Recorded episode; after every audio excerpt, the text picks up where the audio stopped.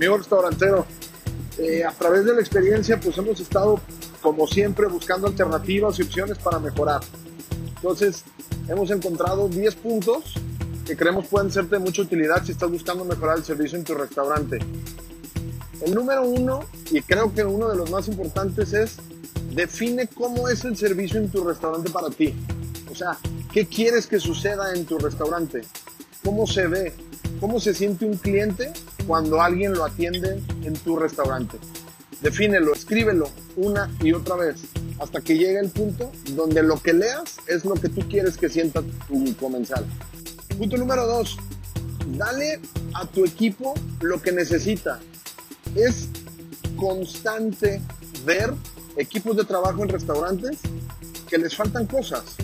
O sea, les pueden faltar cubiertos, o les faltan platos, o les falta cristalería a veces, a veces no tienen un uniforme completo, a veces no se sienten con las herramientas adecuadas. Lo que esto va a ocasionar es que tu equipo va a tomar atajos. Va a agarrar cubiertos de otra mesa para ponerlo en la mesa cuando se lo pide un cliente. O va a llevar cristalería que no es la adecuada. A veces puede llevarla hasta sin la higiene correcta.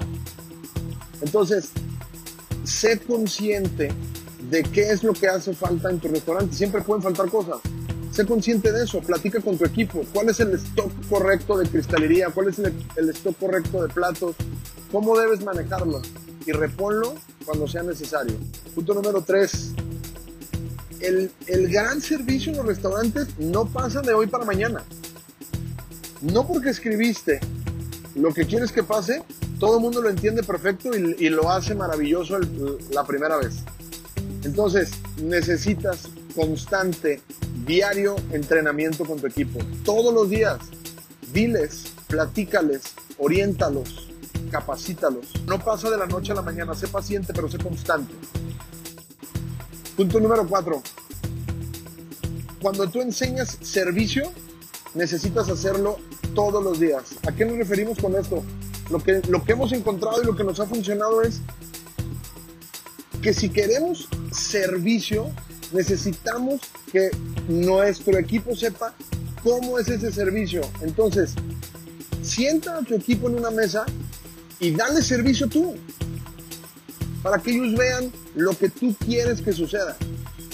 Atiéndelos como si fueran ese comensal al que tanto respetas o al que tanto quieres. Atiéndelos a ellos para que ellos entiendan y entonces sientan lo que tú estás sintiendo. Punto número 5, quizá de los más complicados y quizá el más importante. Recluta y busca personas con corazón de hospitalidad, con vocación por el servicio.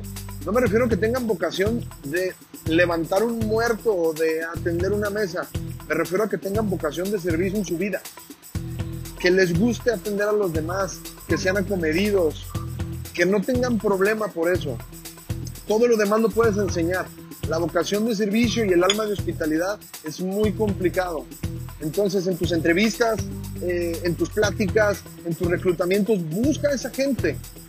No contrates porque necesitas para mañana. Contrata pensando en que el estándar que tú quieres es alguien que tenga vocación para el servicio, porque esa persona es la que va a atender a tus comensales. Punto número 6, y tiene que ver con el punto número 1. Escribe un plan con expectativas de rendimiento para tu equipo. ¿Qué nos referimos con esto? Tu equipo tiene que saber cómo es medido su resultado, cómo es medido su trabajo y cuál es su objetivo por cada posición. ¿Qué tiene que hacer un garrotero? ¿Cómo pueden convertirse en mesero? ¿Qué tiene que hacer un mesero para convertirse en capitán? ¿Cuánto tiempo tiene que pasar? ¿Qué habilidades tiene que tener? ¿Cuál es su objetivo? Corto, mediano y largo plazo. Escribe un plan de carrera para tu equipo. No importa que tengas un solo restaurante. Tú no sabes cuándo las oportunidades se presentan para alguien o para los demás. Tú no sabes. Entonces escríbelo. No te olvides que si yo no sé hacia dónde voy, acabo en cualquier lugar. Ellos necesitan saber a dónde van. No solo levantan comandas y atienden personas necesitan tener un objetivo. Punto número 7. Algo que tiene que ver con el punto número 5 también y se tiene que hacer todos los días. Dale un gran servicio a tu equipo. No me refiero a que los atiendas como lo platicamos en otro punto, sino a que busques la manera de tenerlos lo más contentos posible. No todo es dinero, recuerda. No todo es trabajar por dinero. Invierte tiempo en platicar con tu equipo. Pregúntales a cada uno de ellos, todos son diferentes. Pregúntale cuáles son sus motivaciones. ¿Por qué trabajan en tu restaurante y no en otro? ¿Por qué trabajan en tu restaurante y no en una oficina escribiendo cosas en la computadora? Investiga a tu equipo, investiga qué les falta, investiga cómo puedes ayudarlos para que ellos al final te ayuden a ti. Punto número 8. Seguimos con lo mismo del punto número 7. Cuando tu equipo sabe lo que tiene que hacer, sabe cuál es su objetivo y tú inviertes tiempo en preocuparte por ellos, necesitas crear un plan para recompensarlos. No los recompenses por lo que es la obligación de, su trabajo. Recompénsalos por exceder las expectativas. Recompénsalos por llegar más allá del objetivo que tú planteaste. Pero crea una competencia sana entre ellos. Es importantísimo que entiendas que elevar el estándar de tu resultado es lo que va a llevar a tu equipo al siguiente nivel. Punto número 9. Empodera a tu equipo a que lleve al siguiente nivel el servicio con su cliente. ¿A qué me refiero con esto? Tienes que permitir que tu equipo se equivoque. Tienes que dejar que los muchachos tomen decisiones con los clientes. Ellos son los que están todos los días hablando con ellos. Deja que se equivoquen. Empodéralos. Apóyalos. Si se equivocan, diles cómo lo hubieras hecho tú o, o cómo fuera una mejor manera para lograrlo. Pero empodéralos.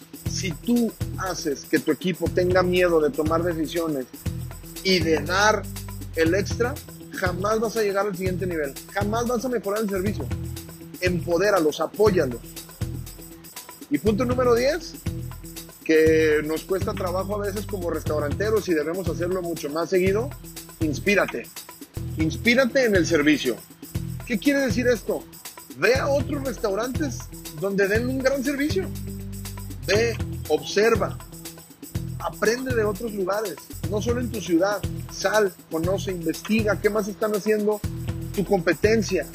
Sí es tu competencia, pero somos un gremio que necesita entender que necesitamos unirnos para mejorar. Entonces, inspírate y lleva a tu equipo. Inspira a tu equipo, llévalo a ese restaurante donde te atienden muy bien. No solo lo vivas tú, llévalos a ellos. Con estos puntos hemos encontrado mejoras exponenciales en servicio. No va a pasar de la noche a la mañana, pero inténtalo, aplícalo, coméntanos, déjanos saber cuál punto aplicaste, cuál no te sirvió, cuál sí te sirvió. Déjanos saber y compártelo con otros restauranteros.